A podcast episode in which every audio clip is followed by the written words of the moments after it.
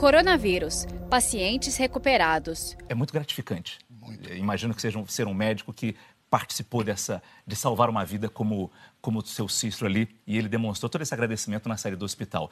E o senhor tem visto essas cenas de alegria com frequência de pessoas tendo alta na sua emergência?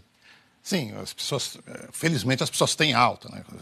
E, e eles ficam muito gratos e, e, no final das contas, é eu estava falando com o Álvaro, assim como vocês quando vão fazer uma faculdade de jornalismo, tem alimento aquele sonho recôndito, né? Que eu quero levar verdades, salvar as pessoas, né? E, e é aquele nós médicos temos isso. A gente sai de casa pensando em salvar o maior número possível de pessoas. Então, quando a gente tem um desfecho desses, é, é gratificante para todo mundo. Uma equipe multiprofissional. Então, são enfermeiros, auxiliares, entendeu? O pessoal da limpeza, ele lembrou, né? fisioterapeutas, todos trabalhando juntos. Não são só os médicos, né?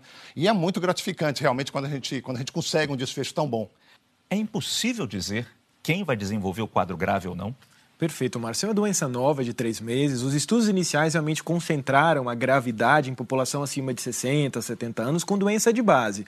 Mas com o decorrer dos meses, a gente foi percebendo que a doença pode afetar qualquer um, mesmo com idade não tão avançada, mesmo sem doença de base. Então a população tem que entender que realmente os grupos de maior prevalência de gravidade são esses, mas ninguém está imune, é um vírus novo, ninguém tem imunidade para o novo coronavírus. Então, a atenção dos, dos cuidados que a gente vem comentado, higienização das mãos, a restrição à circulação, é muito importante para todas as populações, não só para a população que tem um risco maior de forma grave.